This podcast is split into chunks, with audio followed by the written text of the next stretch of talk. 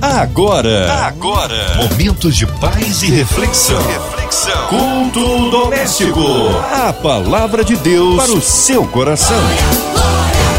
Ótima noite para você que está ligado aqui na 93. Está começando mais um culto doméstico nesta sexta-feira e certamente mais um culto onde você será abençoado e eu também, porque estamos juntos nesse culto doméstico da 93. Hoje conosco o pastor Sérgio Elias, ele é da Igreja Metodista Livre em Connecticut, Estados Unidos. Ele está com a gente, vai trazer a palavra de Deus através do texto que ele vai falar com a gente daqui a pouquinho. Pastor Sérgio, seja bem-vindo. Uma ótima noite para você. Boa noite, meu querido Fabiano. Boa noite aos ouvintes da 93 FM. É sempre um prazer estar de volta ao culto doméstico. Muito bem, então agora é hora de você falar o texto, né, pastor? Diz pra gente onde será lido o texto de hoje, pra gente preparar aqui a nossa Bíblia e o nosso aplicativo. Onde será, pastor? Nessa noite nós vamos meditar sobre o texto da Carta de Paulo aos Romanos, capítulo 8, verso 18. A palavra de Deus para o seu coração. Porque para mim tenho por certo que as aflições do tempo presente não podem ser comparadas com a glória que em nós há de ser revelada. Romanos capítulo 8, verso 18. Nesse texto, o apóstolo Paulo apresenta uma certeza que nos interessa muito de perto. Ele afirma: Eu tenho por certo, eu tenho certeza. Certeza de quê? O que ele vai dizer não é uma conjectura, não é uma especulação, mas é certeza do grego logizomai, grego no qual o nosso Novo Testamento foi originalmente redigido. Logizomai, traduzido como certeza no texto de Romanos 8,18, significa concluir alguma coisa, chegar a uma conclusão, mas depois de uma cuidadosa averiguação. Então, o que Paulo está dizendo aqui é produto de uma cuidadosa examinação, de uma averiguação delongada, estendida ao longo dos seus anos de fé e serviço cristão como discípulo de Jesus desde o dia da sua conversão no caminho para Damasco. De que é então que Paulo tem tanta certeza assim? É uma certeza que interessa a mim como pregador, mas interessa também a você, meu querido irmão, minha querida irmã, como seguidor de Jesus.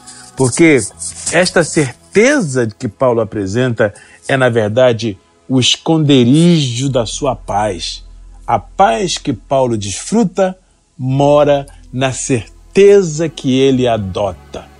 Então, de que é que ele está falando? Ele diz: Eu tenho certeza, e aqui vai, que as aflições do tempo presente não podem ser comparadas com a glória que em nós há de ser revelada.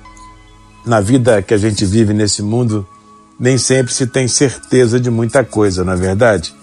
Quem pode afirmar com certeza como será o dia de amanhã. Quem pode afirmar com certeza como será a velhice? Por mais que amemos nossos filhos e, e nos esforcemos e nos dediquemos para que tenham um futuro decente e bem-sucedido, quem de nós pode ter certeza de como será o futuro dos nossos filhos? Mas, nesse mundo de tantas incertezas, o apóstolo Paulo apresenta aqui esta certeza certeza poderosa que preserva a sua paz. E aqui vai ela, novamente. Tenho certeza que as aflições do tempo presente não podem ser comparadas com a glória que em nós há de ser revelada. Então, o apóstolo Paulo, meus queridos irmãos, minhas queridas irmãs, está trabalhando aqui com duas dinâmicas, com duas palavras muito interessantes. E é sobre o contraste que ele faz entre essas duas palavras, aflições e glória, que Paulo vai construir a sua certeza. Ele vai contrastar aflições e glória. A princípio, é importante observar que as aflições no texto de Romanos 8,18 são plurais. São aflições no plural. E não é isso que nós conhecemos de perto. A Bíblia chega a dizer que muitas são, não poucas, muitas são as aflições do justo. E você que segue a Jesus com sinceridade, você que é um servo do Senhor, uma serva de Deus, sabe que isso é verdade. Na nossa caminhada cristã, nós enfrentamos, por vezes, não poucas, aflições que não gostaríamos de enfrentar. Algumas batem à nossa porta sem que nós as convidemos. Algumas aparecem no horizonte da nossa vida sem que nós esperemos por elas. Mas elas acontecem de qualquer forma e elas são antecipadas na palavra. Muitas são as aflições do justo. O próprio Senhor Jesus, que nunca enganou ninguém, até porque ele é a própria verdade, e sendo a verdade é transparente e absolutamente honesto, ele disse aos seus discípulos: No mundo tereis aflições. No plural. Mas tem de bom ânimo. Eu venci o mundo. Então, embora as aflições da vida sejam plurais, sejam frequentes, façam parte da, da nossa realidade e da nossa experiência humana, embora a própria cultura em que estamos imergidos hoje tão frequentemente nos coloque em posições aflitivas, porque nós percebemos a multiplicação veloz da iniquidade no tempo em que vivemos, e isso produz aflições. Embora, às vezes, a própria realidade familiar apresenta aflições, às vezes o casamento pode apresentar um incidente de aflição, às vezes na criação dos filhos, às vezes no exercício da, da, da, da, da tarefa profissional, às vezes até na prática do ministério cristão, nós enfrentamos não poucas, mas muitas aflições. Elas são plurais. No entanto, o apóstolo Paulo afirma que a glória é singular.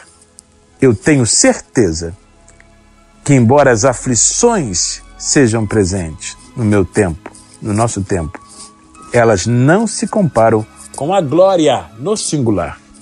Dotson, glória no grego do Novo Testamento, singular. Não podem ser comparadas as muitas aflições da vida com a glória que em nós há de ser revelada. A boa notícia é que, embora as aflições sejam temporais, elas pertencem ao tempo da existência humana, a glória, por outro lado, é eterna. Ela vai durar por toda a eternidade. Já começou no momento em que eu e você recebemos no nosso coração Cristo Jesus, que agora vivendo em nós, tornou-se a esperança da glória. Mas quando sairmos desta vida, seja pela morte, seja pelo arrebatamento, a glória não será mais uma esperança, mas será uma realidade. Haverá um momento, meu querido irmão, minha querida irmã, em que vamos perceber que já estamos na glória eterna. Será maravilhoso esse dia, será extraordinária essa descoberta, será fantástica essa percepção quando percebemos a luz, os sonhos da glória, os cânticos de louvor e percebemos a, a companhia dos seres celestiais à nossa volta, anjos, arcanjos, querubins, serafins, quando contemplarmos Jesus face a face, quando estivermos diante do trono do Senhor Deus Todo-Poderoso, ah, será maravilhoso esse dia quando percebermos que a glória já não é mais uma esperança acalentada na nossa alma enquanto atravessamos as aflições da vida, mas ela será definitivamente e finalmente eterna. Ah, e quando isso acontecer, lá, na glória eterna, não haverá mais pranto, nem clamor, nem dor, nem aflição, nem angústia, nem tormento, nem tentação, nem nenhuma outra coisa que hoje, tão frequentemente, tenta sabotar a nossa paz. Por isso, a nossa paz precisa de um esconderijo. E o esconderijo para a nossa paz é a nossa certeza. Paulo escondia a sua paz numa certeza. Paulo preservava a sua paz dentro de uma certeza. Então, a certeza do cristão é o cofre aonde a sua paz é preservada. E eu estou falando aqui de um apóstolo Paulo, meus queridos, que enfrentou aflições do mais alto quilate. Embora Paulo tenha enfrentado a aflição produzida por Alexandre Latueiro, que lhe causou muitos males, muitas aflições, Paulo permaneceu em paz. Embora Paulo tenha enfrentado um Demas que o desamparou, amando o presente século, Paulo permanecia em paz. Embora Paulo tenha enfrentado até a deslealdade dos irmãos que não lhe assistiram no seu primeiro julgamento, Paulo permaneceu em paz. Embora Paulo tenha enfrentado açoites, perseguições, aflições, atentados e diversas prisões, como aparecem no texto sagrado em todo o Novo Testamento, todavia Paulo viveu e morreu em paz, porque guardou bem a sua paz. Sabe por quê? Tão frequentemente os crentes correm o risco de perder a paz, de se desesperarem e até de perderem a fé? É porque não depositam a sua paz dentro desta certeza. E a certeza é que vai, novamente, sejam robustas as aflições desse tempo, por mais intensas, por mais cruciais que sejam elas não podem ser comparadas, meu querido irmão, minha querida irmã, com a glória que lhe espera na eternidade. Ela já está iniciada em você por meio de Cristo, que é a esperança dessa glória. Mas um dia a esperança será convertida em uma realidade. Enquanto esse dia não chega, preserve a sua paz dentro dessa certeza. O grande problema é que as aflições às vezes parecem levar um pouco de vantagem quando comparadas com a glória que em nós ainda será manifestada. E isso se dá por um fato muito fácil de se compreender. O problema é que as aflições são sensorialmente convincentes. As aflições nos afetam nos sentidos. Nós lidamos com elas de maneira sensorialmente, sensorialmente convincente. Nós vemos a aflição, nós sentimos a aflição, nós ouvimos notícias que produzem aflições. Nós tocamos na aflição quando alguém toca num caroço que apareceu subitamente em alguma parte do seu corpo e não sabe de, de fato de que isso se trata, pode ser uma doença mais agressiva e mais delicada, ao pôr a mão naquele caroço, a pessoa está pondo a mão na aflição.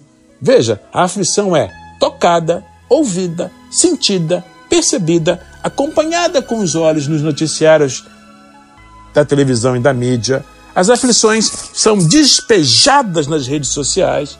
As aflições entram pelos jornais, as aflições chegam na sala da nossa casa através dos informativos. As aflições são conversadas em conversas de amigos no local de trabalho. As aflições estão por toda parte.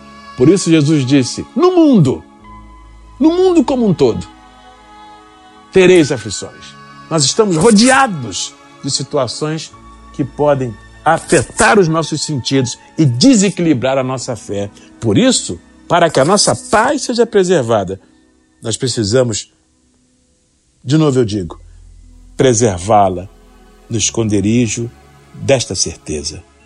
Foi assim que Paulo venceu e chegou ao fim da sua vida e enfrentou o cutelo do verdugo no dia da sua morte na prisão de Roma, absolutamente em paz. Quando a cabeça de Paulo tocou o chão, depois de haver sido decapitado, pelo verdugo romano, a sua alma já estava desfrutando da glória que nele havia sido iniciada aqui no mundo. Eu diria até que antes que a cabeça de Paulo tocasse o solo, no dia da sua decapitação, sua alma, seu espírito, todo o seu ser já havia entrado no local da glória para desfrutar eternamente da glória eterna prometida por Jesus a todos aqueles que nele creem e que nele depositam a sua vida. Não é fácil o viver nesse mundo muitas vezes. E é possível que você que está me ouvindo nesta noite de culto doméstico esteja pensando, Pastor Sérgio Elias, você não tem ideia da aflição que eu estou enfrentando nesse momento, enquanto escuto a palavra pregada nesta noite de culto doméstico. eu me sensibilizo com você, respeito a sua dor. Eu reconheço que muitas vezes as aflições do tempo presente são esmagadoras. Eu posso estar pregando agora a uma mãe que acabou de descobrir que o seu filho está desenganado pela medicina humana. Posso estar pregando agora a um pai cujo filho está envolvido com drogas ou andando errante pelas cracolândias da vida. Eu posso estar pregando agora para alguém que acabou de descobrir que o diagnóstico do médico é de fato preocupante e que não tem muito tempo de vida de acordo com a medicina humana.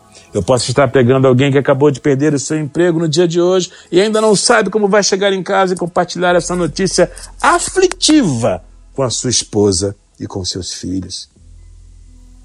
Eu posso estar pregando agora um pastor, uma pastora, um homem de Deus, uma mulher de Deus, que por mais dedicados que sejam, por mais sinceros que sejam, no exercício do seu ministério, pregando a palavra, cuidando de vidas, apacentando ovelhas, acabaram de ser traídos por uma rebelião na igreja que pastoreiam com tanto amor e com tanta humildade. Não é fácil. São muitas as aflições do justo.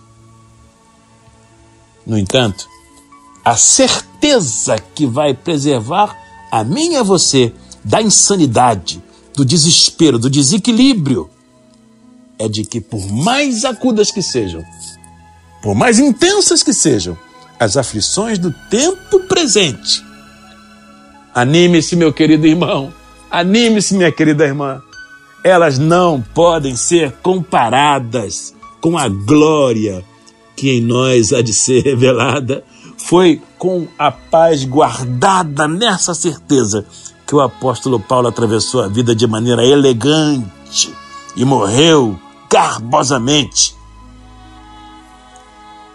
para adentrar a glória de Deus na eternidade. Matemata, aflições no plural, são muitas. Porém, Dotson, glória no singular são incomparáveis. Bendito seja para sempre o nome do Senhor. O Senhor Jesus Cristo, nosso modelo, nosso referencial, também enfrentou as aflições dessa vida, mas experimentou a glória eterna e lá está nos esperando. É só você dar uma olhada rápida, se quiser, posteriormente, no livro de Apocalipse, capítulo 1, versos 9 a 20, e comparar o Jesus que aparece glorificado em Apocalipse com Jesus que aparece muitas vezes afligido nos evangelhos. O Jesus da aflição aparece no meio de ladrões por ocasião da sua crucificação. Mas o Jesus da glória é visto no meio de sete castiçais de ouro, os quais representam as igrejas compostas por todo tipo de pessoas, inclusive ladrões convertidos. O Jesus da aflição foi coberto com uma capa de escarlata, resultado da zombaria cruel dos soldados romanos.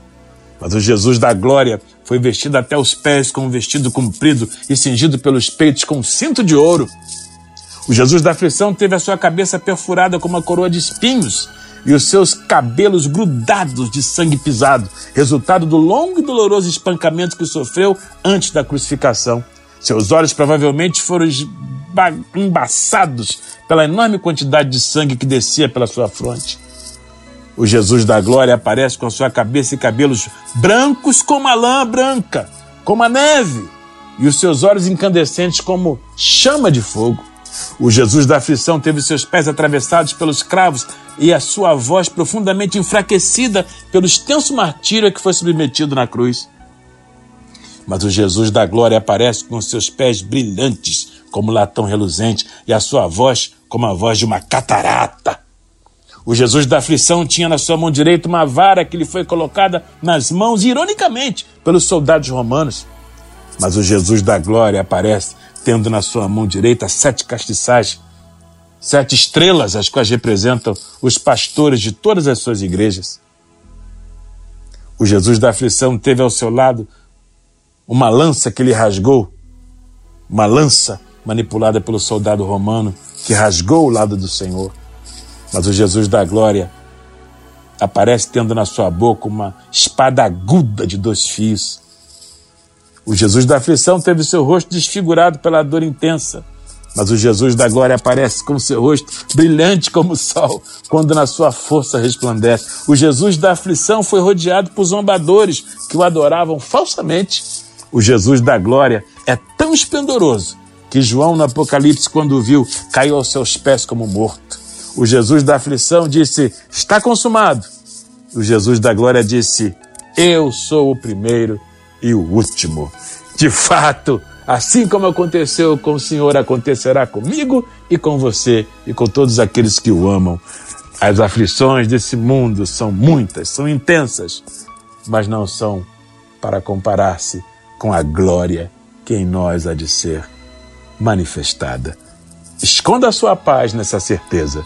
Não é conjectura, não é especulação, é certeza de fé. E é isso que pode preservar a sua vida e a sua paz em dias aflitivos como estes. Que assim seja, que a paz de Deus, que excede todo entendimento, envolva você e toda a sua família, hoje e sempre, em nome de Jesus. Pastor, nesse momento, depois dessa palavra abençoada, nós vamos elevar os nossos pensamentos ao Senhor e vamos fazer essa oração. Muita gente fez pedido aqui através do nosso WhatsApp, das nossas redes sociais, e eu te convido, pastor, a fazer essa oração. Senhor nosso Deus, em nome do Senhor Jesus Cristo, nós unimos a nossa fé com todos aqueles que oram conosco nesta noite de culto doméstico. Rogamos as tuas bênçãos, especialmente sobre os enfermos, sobre aqueles que estão agora sofrendo no leito de dor, numa clínica, num hospital ou em qualquer espectro de atendimento médico pelo mundo afora. Alguns até já desenganados pela medicina humana. Mas sabemos que o Senhor é o médico dos médicos, que a ninguém desengana. Oramos, Senhor, pelas famílias em crise, casamentos estremecidos, por todos aqueles que vivem algum tipo de dependência, alguma substância viciosa, álcool, drogas ou qualquer outra cadeia ou algema aprisionadora. Oramos ao Senhor pedindo a tua graça por todos aqueles que são vitimados pelos dramas da vida. Lembramos com particular interesse por aqueles que estão agora sofrendo vítimas da guerra na Ucrânia ou das guerras pelo mundo afora, Senhor, especialmente crianças, mulheres, idosos e inocentes. Senhor, também te pedimos por todos aqueles que participam do programa culto doméstico, seja na produção ou na veiculação deste programa. Pedimos inclusive por todos aqueles que militam na Rádio 93 FM, em qualquer área e em qualquer departamento.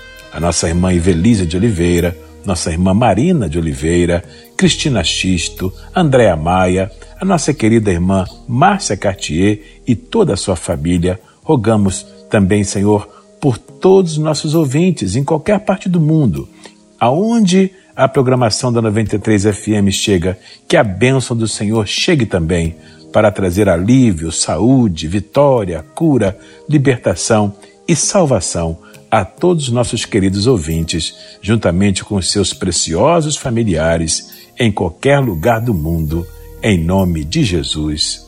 Amém. Já estamos chegando ao final, pastor. Gostaria que você desse as suas considerações finais, pastor. Muito obrigado pelo carinho de sempre. Muito obrigado também a todos que estão ligados na 93 FM em qualquer lugar do mundo.